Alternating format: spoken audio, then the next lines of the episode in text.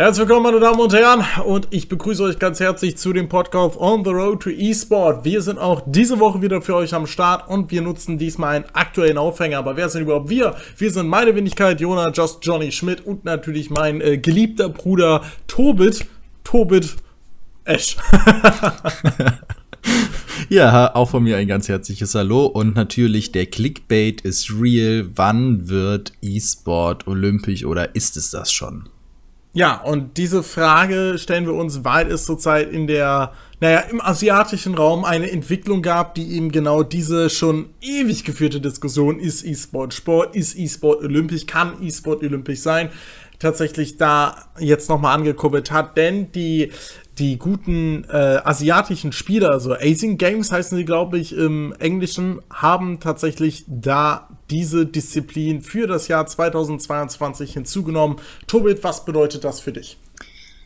Also ich finde es einen großen Schritt, aber die Asiaten sind uns da ja eh schon voraus, gerade halt was auch in Korea den die Übertragungsrechte angeht, die haben eigene Fernsehsender mit StarCraft ist da ja schon ein riesen Hype drum, aber ich finde, das hebt das ganze noch mal ähm, auf eine neue Stufe. Und zwar zeigt es halt auch, dass die Professionalisierung, die der Sport jetzt durchläuft, in, an vielen Stellen und wo wir ja auch mal darauf zu sprechen kommen oder was wir ja auch schon teilweise gesagt haben, dass es jetzt Strukturen gibt, dass die Strukturen immer eindeutiger werden, dass die Spieler, also die haben Verträge und so weiter und so fort. Und das sind alles Anerkennungen, die jetzt darin münden, dass diese Sportart eben einem noch breiteren Publikum präsentiert wird. Und das zeigt ja auch, dass eigentlich der E-Sport zumindest im asiatischen Raum im normalen Mainstream angekommen ist.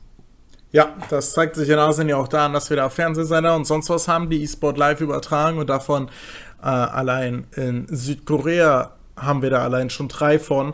Prinzipiell muss man sagen, dass diese Asian Games das zweitgrößte Sportereignis der Welt sind, quasi also nach den Olympischen Spielen an der Teilnehmerzahl gemessen, also bevor jetzt Leute hier mit Super Bowl um die Ecke kommen.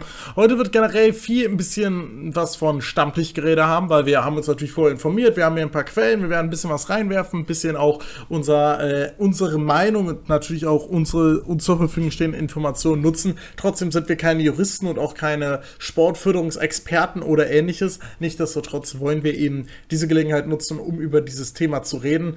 Du hattest dir ja auch die Mühe gemacht, mal zu gucken, was es überhaupt heißt für Olympia, wenn man guckt, wie viele Sportarten bei den Asian Games quasi benutzt wurden, was das für Auswirkungen auf die, äh, auf die Sommerolympiade hat. Genau, also was ich mir mal angeschaut habe, und das finde ich einen ganz spannenden Punkt, für die nächsten Sommerspiele in Tokio 2020 werden neue Sportarten hinzugefügt. Das ist jetzt ein Prozess, der das vielleicht nicht verfolgt ist, äh, aber ganz normal, dass immer mal wieder Sportarten rausfallen und neue hinzukommen. So war in den letzten Jahren sind halt, oder bei den letzten Olympischen Spielen ist halt auch Golf wieder hinzugekommen das war 100 Jahre nicht dabei. Also auch, sag ich mal, populäre Sportarten, auch wenn man sie jetzt vielleicht selber nicht betreibt oder nicht mag, äh, die halt nicht im olympischen Programm sind. Und jetzt haben wir uns mal angeguckt von den neuen Sportarten, die hinzukommen sollen in Tokio. Das sind äh, sechs Stück an der Zahl. Welche waren denn vorher, oder sieben sogar, sind denn schon bei den asiatischen Games dabei gewesen? Und äh, das sind irgendwie fast alle. Gerade von den neuen bei Baseball, das neu, das wieder hinzukommt, war nämlich schon mal da. Geht es um Bowling, um Karate, Rollschuhsport, Squash und Wushu. Wobei Wushu, äh, wusste ich gar nicht, eine Kampfsportart ist. Und wenn man sich jetzt mal so die Jahre anguckt, ist äh, Bowling, Karate seit 1994 bei den asiatischen Spielen dabei. Rollschuhsport erst seit 2010, also haben die in Anführungszeichen nur zehn Jahre gebraucht, um den Sprung zu schaffen. Und Squash seit 98 und Wushu seit 1990. Okay, nur zehn Jahre. Das würde bedeuten, dass 2032 E-Sport olympisch werden würde. Da wäre ich ja. echt schon alt, Mann. Ist fast ja. so alt wie du jetzt. danke, danke für die Blumen. Ähm, ja, aber das, das zeigt ja auch, wie lange sowas dauert. Ne? Also auch damit man beim vom IOC, also dem Internationalen Olympischen Komitee, anerkannt werden kann oder wird, braucht man auch eine internationale Organisation, die den ganzen Sport vertritt. Und soweit ich weiß, gibt es das nicht. Es gibt gerade Bestrebungen in Deutschland, dass man halt alle E-Sports-Verbände unter ein Dach bringt oder einen E-Sports-Verband macht. Den gab es schon mal, der ist dann wieder eingeschlafen, da sage ich mal halt, hat sich keiner mehr drum gekümmert. Und das sind noch Strukturen, die uns halt auch fehlen. Ähm, und da sieht man, dass das noch was braucht, weil es gibt, gab früher mal die Möglichkeit, so Trennsportarten, sage ich mal, halt hinzuzuziehen in, äh, in Olympia. Das wurde aber, äh, wann wurde es abgeschafft? Äh, irgendwie in den 90ern, dass man halt solche Demonstrationssportarten, die noch kein Überdachverband hatten, halt mit reinnimmt. Und das ist halt ein Weg, sag ich mal, der kann auch noch zehn Jahre dauern, bis wir da so einen Oberverband haben, der sich halt auch für die Reglementierungen der einzelnen unterschiedlichen E-Sports-Titel, die wir ja auch noch haben, nämlich Einzelspieler, Mannschaftssport und so weiter, dann halt mit damit auseinandersetzt. Oder will man das aufdröseln? Weil bei den Asian Games geht es ja darum, dass momentan FIFA schon bestätigt wurde, soweit ich weiß. Bei den anderen Sportarten weiß man nicht, ist es ein Counter-Strike, ist es ein League of Legends? Ähm, und wie will man da dann einen Dachverband machen, der den E-Sport repräsentiert und dann auf einmal wird das Gebuhle groß, welche Sportart wird denn dann am Ende ausgetragen, weil es werden bestimmt nicht alle E-Sport-fähigen Titel auf, am Ende irgendwann mal olympisch werden. Ja, das stimmt. Aber die, die große Problematik ist tatsächlich diese, diese Verbände. Weil wenn wir uns mal vor Augen führen, was es bedeuten würde, wenn, wenn es Olympia gäbe, dann hieße es ja, dass es eine deutsche Nationalmannschaft geben müsste, eine Schweizer Nationalmannschaft, eine koreanische und ähnliches oder halt eben Einzelteilnehmer. Mit Einzelteilnehmern hat man es natürlich schon ein bisschen leichter, weil die jeweiligen Leute das einfach über ihre Sponsoren organisieren können, die daran natürlich ein Interesse haben. Gerade beim Mannschaftssport wird es allerdings wirklich kompliziert, weil man muss ja schon ein, oder Olympia fordert ja schon einen vernünftigen Prozess, warum diese Spiele ausgewählt werden und es gibt ja keinen deutschen E-Sport-Verband. Das Einzige, was es gibt, ist in Korea die äh, OGN, was dem sehr na nahe kommt. Wobei ich nicht OGN meine, sondern Kespa. OGN ist die, ist die Firma, die quasi die Produktion leitet und auch einen Fernsehsender hat und so. Und Kespa ist tatsächlich der Verband. Und Kespa vertritt alle großen League of Legends äh, Teams tatsächlich. Und das ist sehr, sehr beeindruckend. Zum Beispiel gab es da äh, Vereine, die pleite gegangen sind, wo Casper danach das Gehalt der Spieler tatsächlich weiter bezahlt hat. Und solche Entwicklungen sind etwas, was man sich in Deutschland im Moment überhaupt nicht vorstellen kann. Einfach weil es die mhm. einzelnen Vereine in Deutschland natürlich noch nicht so weit sind. Also wir haben natürlich sowas wie SK hier sitzen und sowas wie Rocket hat seinen Hauptsitz, meine ich, in Hamburg. Aber dass da ein Verband kommt und sich tatsächlich darum kümmert, ist sehr unwahrscheinlich. Vor allem, weil wir ja die LCS äh, nur in League of Legends betrachtet, weil ich mich da natürlich ein bisschen auskenne, natürlich auch europäisch betrachten. Und ein europäischer Dachverband würde zwar ein bisschen mehr Sinn machen, macht allerdings allein schon wegen rechtlichen Reglementierungen und Ähnlichem die ganze Sache natürlich noch komplexer. Gut, aber diese rechtlichen Sachen haben ja auch andere Verbände über die Jahre geschaffen. Ähm, jetzt gerade auch FIFA oder halt eben ähm, die anderen Verbände, andere Sportarten schaffen das ja auch. Ich glaube, dass es aber, wie du ja schon sagtest, es wahrscheinlich einfacher ist, dass in erster Front Spiele stehen werden, die mit Einzelspielern das Ganze machen. Eben oder dann, also man sieht es ja auch bei den Sportarten, gefühlt ist es da ein bisschen einfacher, wenn wir tun uns ja auch schwer, auch wenn Fußball olympisch ist, da unsere Nationalmannschaft hinzuschicken, weil wir sagen, ja, eigentlich ist das jetzt nicht so unser Ding. Ne? Könnte halt schon sein, dass wir da mit dem B- oder C-Team auflaufen, aber eigentlich machen wir das nicht so gerne. Aber gerade in den Einzelsportarten, Leichtathletik sind Einzelsportarten, die ganzen auch in den Wintersporten, äh, wo wir wahnsinnig gut in Biathlon oder halt äh, die nordischen Kombinierer sind einzeln alles einzelne Leute, die halt dann auch speziell gefördert werden und die dann eben in ihren Trainingslagern halt für sich halt arbeiten können mit ihrem Trainerstab zusammen. Aber der Mannschaftssport, äh, überlege ich gerade, sind wir beim Hockey richtig gut gewesen, ne? Ja, wir waren beim Hockey richtig gut. Das war so das, das große Ding. Allerdings muss man in Deutschland. Volleyball, wo zwei spielen, ne? Volleyball waren wir auch. Beachvolleyball ja, war auch das zählt für mich schon fast nicht mehr als Mannschaftssport. Da sind ja zwei. Aber ja, klar, per Definition hast du recht. Da waren wir aber auch nur kurz mit den Brinkmann damals gut. Danach war Die Damen haben letztes Mal doch auch geholt, geholt meine Tatsächlich? Ich. Mhm. Okay, da war ich da wohl nicht aufmerksam.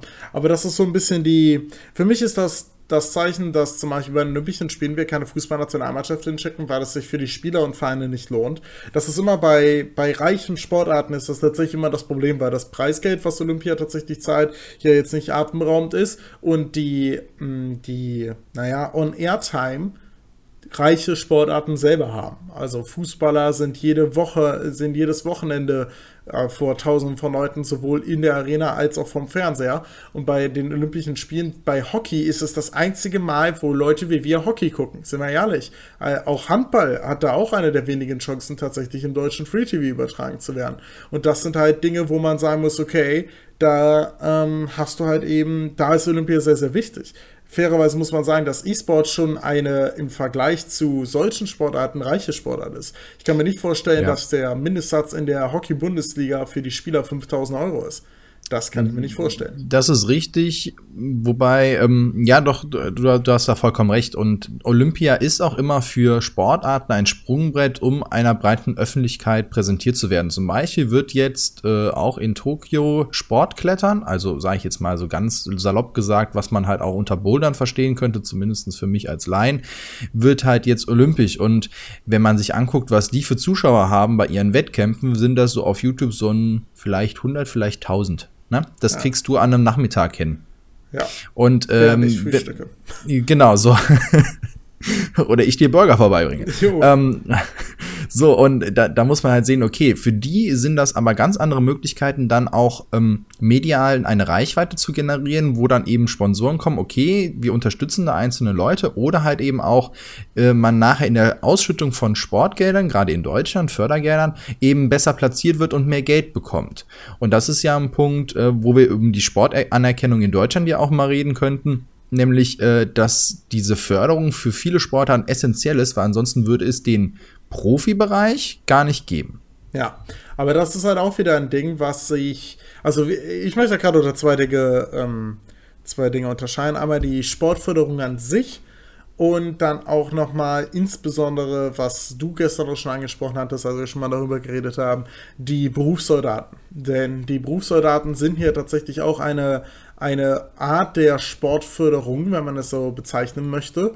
Denn ich glaube, im Jahr 2011, ich habe jetzt gerade leider meinen, meinen Link nicht hier, waren es, glaube ich, 62 Millionen, die dafür ausgegeben wurden, was ja tatsächlich dann doch ein Batzen Geld ist, wenn man so drüber nachdenkt. Und das ist halt auch wieder ganz, ganz enorm. Denn was, was sind, Berufssoldaten, äh, sind Sportsoldaten? Habe hab ich gerade Berufssoldaten gesagt? Ich meinte Sportsoldaten eigentlich. Denn Sportsoldaten sind quasi äh, meistens Leute aus diesen Randsportarten, aus diesem Breitensport, wo tatsächlich Leute unterstützt werden müssen, um ihren Job hauptberuflich auszuüben, um eben Sportler zu sein im Leistungsbereich. Das sind da natürlich im, immer wieder ähm, Wintersportler tatsächlich, weil da, auch wenn es medial in Deutschland zumindest halbwegs bekannt ist, sind die immer noch nicht fähig, das quasi alleine zu stemmen. Es sind äh, allerdings jetzt nicht nur diese Biathleten, wo man jetzt dran denkt, weil die haben tatsächlich ein bisschen mehr Aufmerksamkeit, sondern gerade Rotlau und ähnliches, wo Deutschland ja auch unfassbar erfolgreich ist, gerade weil man eben diese ähm, Berufssoldaten hat. Allerdings richtet es sich das auch wieder eher an Sportarten, wo du halt eben genau dieses Problem hast, zu sagen, okay,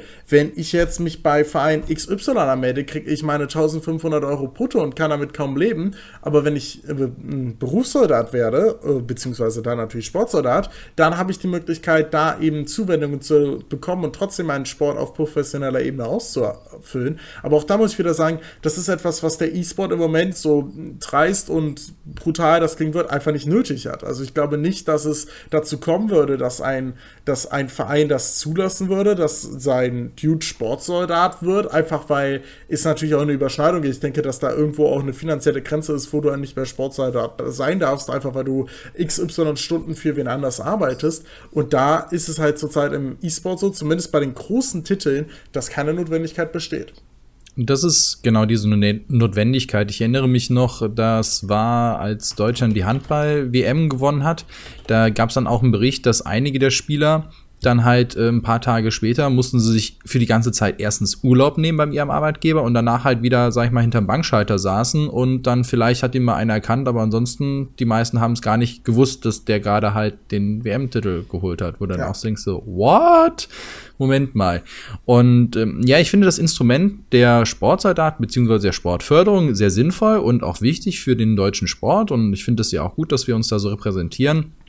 Aber du hast natürlich recht, man muss halt abwägen, wenn man jetzt sagen würde, hier ein Manuel Neuer, weil der in der Nationalmannschaft spielt, der ist jetzt Berufssoldat und verdient trotzdem so seine Sachen, da würdest du dich schon so fragen, so, äh, was? Wieso wird der jetzt noch staatlich gefördert? Gut, davon abgesehen, dass Fußball da ja eh ne, jetzt der, der größtmögliche Vergleich ist, den man macht, aber äh, dann ist natürlich auch immer die Frage mit Sponsorenverträgen und so weiter. Ich weiß gar nicht, welche Auflagen es dann halt gibt, wenn man eine Sportart wäre, weil zum Beispiel beim Fußball, aber das hat ja der DFB, glaube ich, sich auferlegt, gibt's ja auch eine Beteiligung an den Vereinen, die nicht höher sein darf als x Prozent, also die 50 plus 1 Regel Äh, manche Teams gehören aber ja wirklich in ganzen Firmen. Und da ist dann halt die Frage, wäre das denn auch mit einem sportlichen Gedanken vereinbar, sodass man sagt, es steht die Leistung und die Sport an im Vordergrund, oder wird es dann eher ein, ähm, wir präsentieren hier das äh, Team Geroldstein wie beim Sport, äh, wie beim äh, Radrennen, ne? Hm.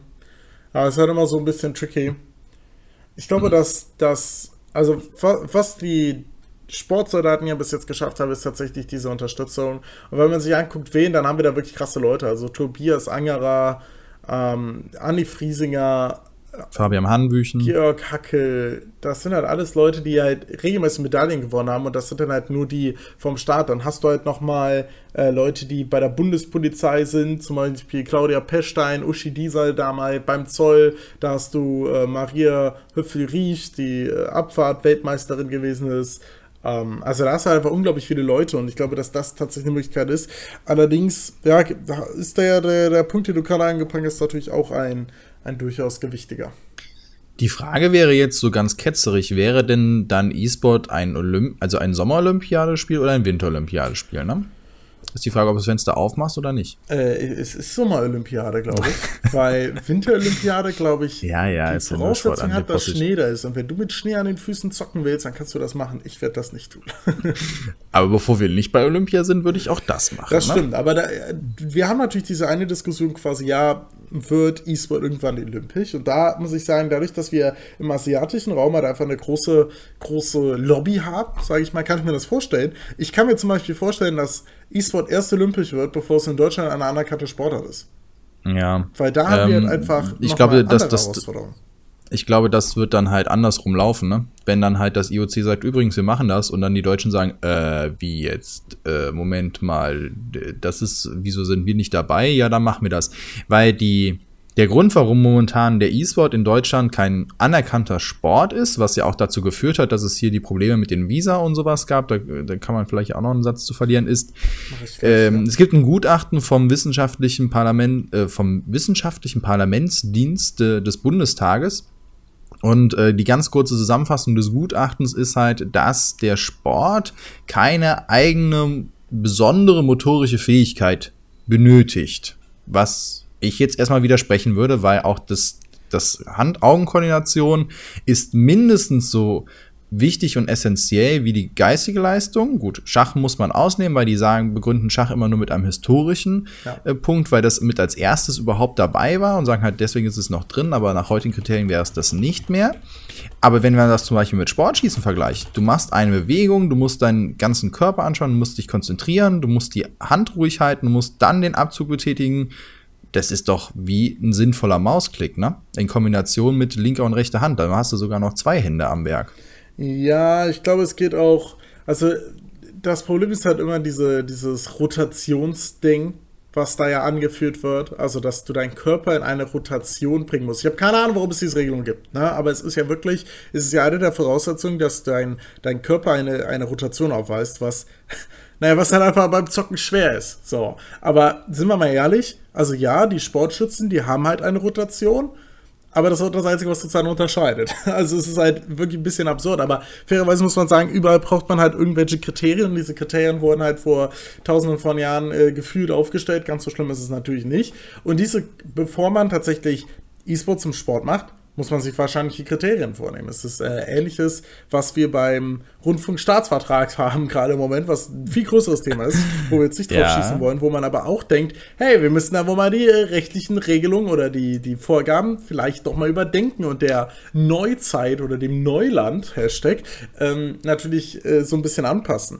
Was du eben angesprochen hattest, die Visa-Problematik, die war früher tatsächlich dramatisch. Also wir hatten, wir hatten damals Gambit, ein russisches Team, Moskau 5, vielleicht kennen viele sie noch unter den Namen eher, die halt tatsächlich, du musst dir vorstellen, die sind jeden Tag, wenn die gespielt haben, sind die aus Russland angeflogen, weil die halt nicht so viele Tage in Deutschland verbringen durften.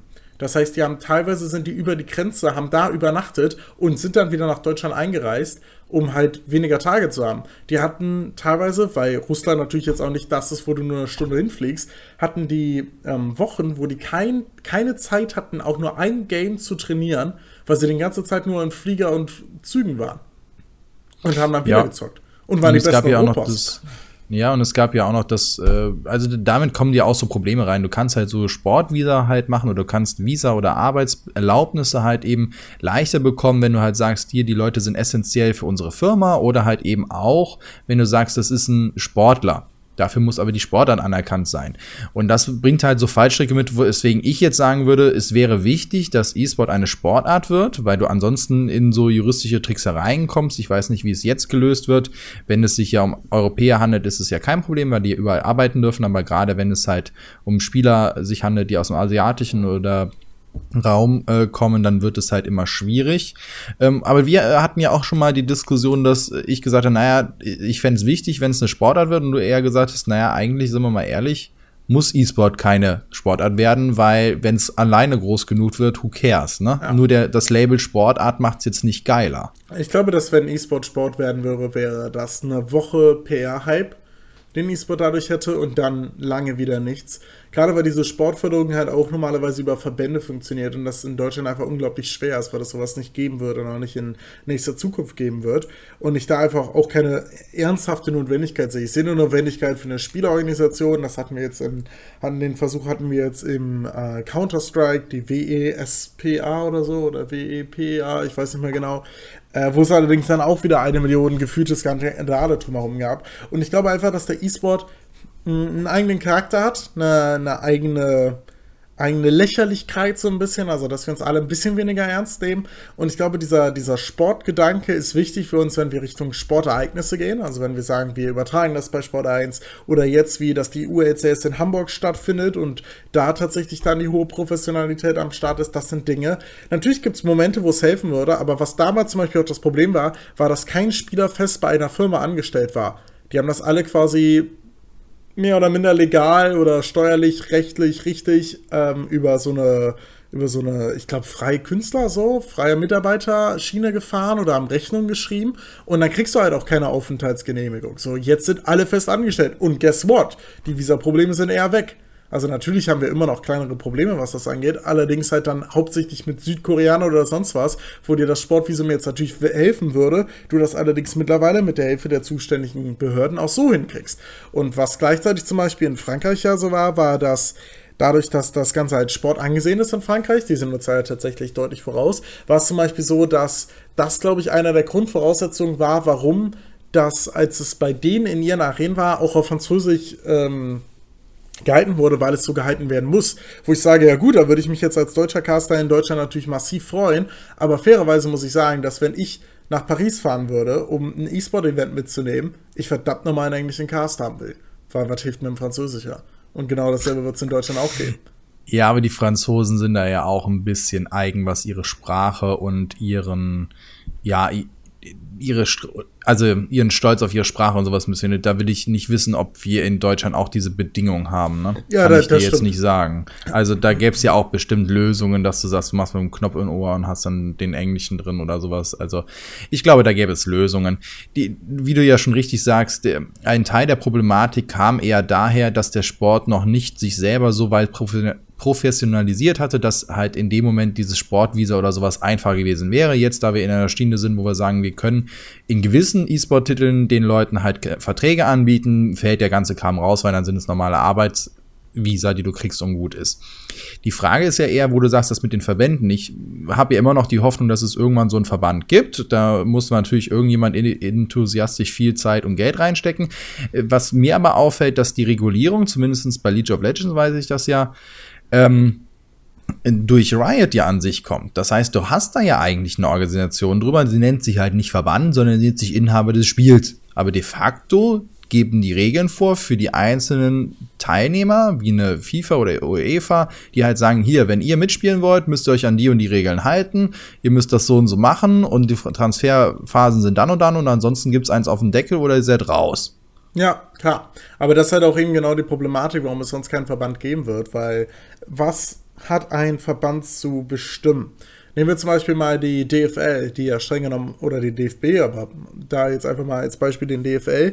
Äh, die DFL ist quasi ein Zusammenschluss von allen Leuten, die in dieser Liga sind. Und genauso war es auch bei Counter-Strike, dass man quasi gesagt hat, okay, wir haben eine Liga und wir gehen alle zusammen in einen Verband rein und dieser Verband regelt zum Beispiel die Ausschüttung dieser Liga und ähnliches. So wird es bei Riot niemals geben, weil es keine Liga bei Riot gibt, die nicht von Riot selbst kontrolliert, strukturiert und finanziert wird. Und das ist eben genau diese, diese Problematik, dass es keinen Sinn macht, einen Verband zu haben, weil wenn wir jetzt einen deutschen League of Legends Verband haben, hat der nichts, aber auch gar nichts zu bestimmen, weil die EPS läuft über die ESL, warum sollte die einen Verband einfach mal Mitspracherecht geben? Das macht überhaupt keinen Sinn. Die Turniere darunter ist der Go for LOL, der funktioniert wiederum über die ESL. King aus Spandau äh, funktioniert über Freaks for You und dann hast du schon die EU-LCS, die über Riot funktioniert. Das heißt, der Verband hat nirgendwo Mitspracherecht und aus meiner Sicht hätte er auch keinen vernünftigen Grund zu sagen, ich, ich kriege jetzt Mitspracherecht. So, warum sollten Vereine das lassen? Was eine Option wäre, wäre quasi, dass sich eine neue Liga gründet mit einem neuen Verband. Aber wer sollte da finanziell hinterstehen und das, und das finanzieren und aus welchen, aus welchen äh, Gründen, außer dass er ein Gutmensch ist. Und da sehe ich so ein bisschen die Problematik. Wir haben mit Riot sowas und wenn es jetzt in Olympia geben würde, wäre Riot definitiv in der Lage zu sagen, okay, wir machen ein Ausscheidungsturnier in jedem Land und sie würden das wahrscheinlich sogar organisiert bekommen, aber ob das dann der Wille ist des Olympischen Komitees, das einem Spielersteller hinzulegen, I don't know, super schwer zu sagen. Ich glaube, das sind andere Titel wie StarCraft, wo es halt ganz viele unterschiedliche Titel äh, liegen gibt und auch Einzelsportler, wahrscheinlich viel, viel attraktiver. Ja, das kann durchaus sein und da wird sich ja auch, ja, wird sich zeigen, ob die die olympische oder der olympische Gedanke sich damit vereinbaren lässt, dass die Bedingungen für den Sport von einem Hersteller oder die Regeln für den Sport von einem Hersteller diktiert werden. Weil es könnte ja auch sein, dass das IOC sagt, ja, wir haben jetzt hier unser Regelwerk, das basiert jetzt auf Patch 722 und auf einmal sagt dann halt, ja, nee, wir ändern das jetzt das Ganze mal, ne? Das ist jetzt mal alles anders. Und das IOC sagt, nee, nee, nee, nee, nee, nee, nee, wir spielen jetzt aber die nächsten 15 Jahre auf dem und dem Patch, ne? Also die Frage ist, wie gehst du damit um? Weil du änderst ja eigentlich bei Sportarten nicht auf einmal die Feldgröße oder sagst, ihr müsst alle mit, äh, mit Stollen spielen, die halt eben, keine Ahnung was, nach oben zeigen, statt nach unten. Äh, das wird auch nochmal interessant sein, ob das IOC da ein Mitbestimmungsrecht über das eigentliche Spiel und wie es gemacht wird aus der Hand gibt und eine Firma, die natürlich gewinnorientiert arbeitet, das entscheiden lässt. Ja, und das wäre auch die Voraussetzung. Also, wenn man sich das an, ansieht, wie Riot das macht, ist es bei Riot halt einfach so, dass die Spieler die Erlaubnis von Riot brauchen, um an Turnieren teilzunehmen, die ähm, nicht von Riot selber sind. Was halt genau dazu führt, dass es halt nur die Intel Extreme Masters von der ESA gibt, wo Riot halt die Genehmigung gibt. Und das war's. Und wenn Riot quasi dem internationalen Komitee die Genehmigung geben würde, dann nur unter den Auflagen, dass alles nach ihnen läuft. Und ob mhm. das dann wiederum gemacht werden würde, ist eine Frage, die in den Sternen steht. Ich glaube, dass ähm, tatsächlich, äh, ich würde mich da so ein bisschen den, den Arne Peters von der ESL anschließen, der gesagt hat, dass wir Olympia im Endeffekt nicht brauchen. So, weil es halt einfach, es hat kein, also ja, es soll Sport werden, aber muss es olympisch sein und, und warum überhaupt? Weil die internationalen Wettkämpfe von Olympia, die sind natürlich fantastisch, aber wir sind halt überhaupt nicht so weit, dass wir Nationalmannschaften haben. Ich glaube, es wäre mal ganz lustig, wenn wir sowas hätten, aber es wird nie der Fokus sein, weil E-Sport geht über Grenzen hinaus und das macht ihn ja gerade auch so attraktiv, dass alle Teams international aufgestellt sind, dass sie dann mal für eine Nationalmannschaft mal eine Woche zusammenkommen und da mal zocken, fände ich cool, ist allerdings aus meiner Sicht in der nahen Zukunft einfach unrealistisch, weil es keinen Verband gibt, der daran ein Interesse hat, sondern dass dann alles Sponsoren sein müssten. Und äh, da müsste dann wiederum jemand hinterstehen, der diese Organis äh, Sponsoren zusammenzieht, damit er dann auch noch ein Team organisiert. Und das ist ein Aufwand, den ich mir wünschen würde, den irgendwen übernimmt. Aber dass das in mehreren Ländern gleichzeitig passiert, halte ich für unwahrscheinlich. Ja, das stimmt, da, da schließe ich mich dir vollkommen an. Wobei du natürlich diese internationalen Teams auch in anderen Sportarten hast. Aber da hast du ja ein großes Interesse von den einzelnen Ländern, die Leute wieder zusammenzuziehen. Und da ist E-Sport halt noch nicht an dem Punkt. Vielleicht kommen wir da auch nicht hin. Das ist ja auch noch eine andere Sache. Was ich vielleicht noch abschließend so sagen möchte, ist, dass mir jetzt gerade aufgefallen ist, dass ja die Mühlen sehr langsam malen, gerade vom IOC und so. Und wenn man sich jetzt vorstellen würde, es wären jetzt so die Planungen für 2032, man würde sagen, ja, also wir wollen schon League of Legends drin haben und dann so in zehn Jahren, das spielt keine Sau mehr, ne? Du hast keine Sau, die das spielt. Und ähm, das ist ja auch noch ein Punkt, müsstest du dann auf Dauer sagen, du willst, willst nur einen Slot haben und dann packst du den aktuellen E-Sport-Titel rein. oder nicht, das, das wird auch noch eine interessante Sache. Wie lange halten sich eigentlich Titel, weil wie lange gibt es LOL? Ich weiß es gerade nicht. Sieben Jahre. Wann, wann? Sieben Jahre, so. Und das ist ja halt, sag ich mal, für eine Sportart schon so nix. Ne? Da gibt es Trendsportarten, die gibt es deutlich länger. Ja, das ist echt ein guter mm, Punkt, gerade ja. auch für 2022 Asian Games. Ich weiß nicht, wann die die Ausscheidungsturniere machen. Ich kann mir gut vorstellen, dass das ein Jahr oder anderthalb vorher ist da hat sich eine Sportart, äh, eine E-Sport-Sportart schon mal vernichtet in der Zeit. Also guter Punkt. Ja, und auch die Teams ändern sich so dramatisch in der Zeit. Ne? Du ja, machst mit dem einen das Ausscheidung. ja, und, und du machst, also gut, das hast du auch in anderen Sportarten, aber da war, hast du langfristige Verträge. Also ich weiß nicht, äh, beim Fußball sind ja manche Verträge, Vertragsverpflichtungen jetzt bis 2020. Ich weiß nicht, ob im E-Sport irgendeiner bis 2020 unterschrieben hat. Nee, nee, also in Sport sind ja auch fünf Jahresverträge normal. Äh, Im E-Sport ist, äh, hatten wir jetzt die ersten zwei oder drei Jahresverträge, da sind die Leute hinten vom Hocker runtergefallen. Also da gebe ich dir vollkommen recht. Das wird spannend zu sehen sein. Auch das ist eine Herausforderung, gerade weil es ja auch keinen E-Sport-Verband gibt. Also es ist jetzt nicht so, als würden Dota und League of Legends heimlich an den Tisch sitzen und überlegen, ja, wie machen wir das? Sondern äh, jeder ist sein eigenes. Auch wenn wir so langsam unsere 30-Minuten-Grenze erreichen, habe ich noch eine Frage, die mir jetzt gerade unter den Nägeln brennt. Wie jung oder gibt es eine Altersbeschränkung bei den Spielern von äh, Riot aus? Ja, du darfst bei Riot Dude darfst du äh, erst mit 17 in der LCS sein. Was auch okay, dann hättest du nicht das IOC-Problem, weil da war ja auch die Diskussion mit der einen äh, chinesischen Sportlerin, ich glaube Bodenton oder sowas, wo jeder gesagt hat, ey, das ist doch eigentlich noch ein Kind, wie alt ist die denn? Ist die wirklich irgendwie 18 und ich weiß nicht, was die Begrenzung ist, vielleicht ist die Begrenzung auch 16. Weil das wäre ja auch noch so ein Ding, dass du sagst, okay, kommen wir da in eine Problematik, weil du eigentlich sagst, du hältst halt die jungen Leute von ihrem normalen Leben oder Studium oder sonst was ab und äh, verpflichtest sie eigentlich schon in den frühen Jahren in den Profibereich rein, aber Nee, da ist ja, right. Das ist vielleicht ja, gerade auch wegen deutschen Reglementierungen, weil die ja in Deutschland quasi auch auftreten. Da muss halt auch 17 sein. Okay. Gut, ich würde sagen, wir sind äh, ziemlich knapp an den 30 Minuten jetzt schon vorbeigeschrammt oder leicht drüber. Äh, wir haben viele Aspekte behandelt und ich denke mal, einige Aspekte werden uns noch mal in anderer Form, in anderen Folgen begegnen. Aber es war natürlich jetzt ein schöner Aufhänger und ich würde sagen, abschließend, der E-Sport muss noch sich weiter finden, muss sich noch immer neu erfinden. Aber erstmal brauchen wir die Olympischen Spiele nicht, sondern wir gucken uns da eben und lassen den Platz den anderen Sportarten, die vielleicht auch eine Sportförderung momentan deutlich nötiger haben, als doch ein schon sehr finanzstarker E-Sport-Bereich. In diesem Sinne wünsche, bedanke ich mich, dass du dabei warst, äh, Jona, und wünsche euch natürlich auch noch weiterhin viel Spaß bei den hoffentlich noch kommenden anderen Folgen und bedanken uns natürlich ganz herzlich fürs Zuhören. Wir packen eine ganze Reihe von Links zu Hintergrundmaterialien in unseren Podcast-Artikel äh, dazu. Den Link dazu findet ihr in der Beschreibung zum Podcast oder auf almostforfun.de slash podcast und dann unter der aktuellen Folge. Ansonsten findet ihr auf der Seite auch unsere Links zu unseren sozialen Profilen wie Twitter, also den LPG Just Johnny oder mich unter Almost for Fun oder uns auf Facebook oder auf YouTube oder wo ihr uns sonst noch so folgen wollt.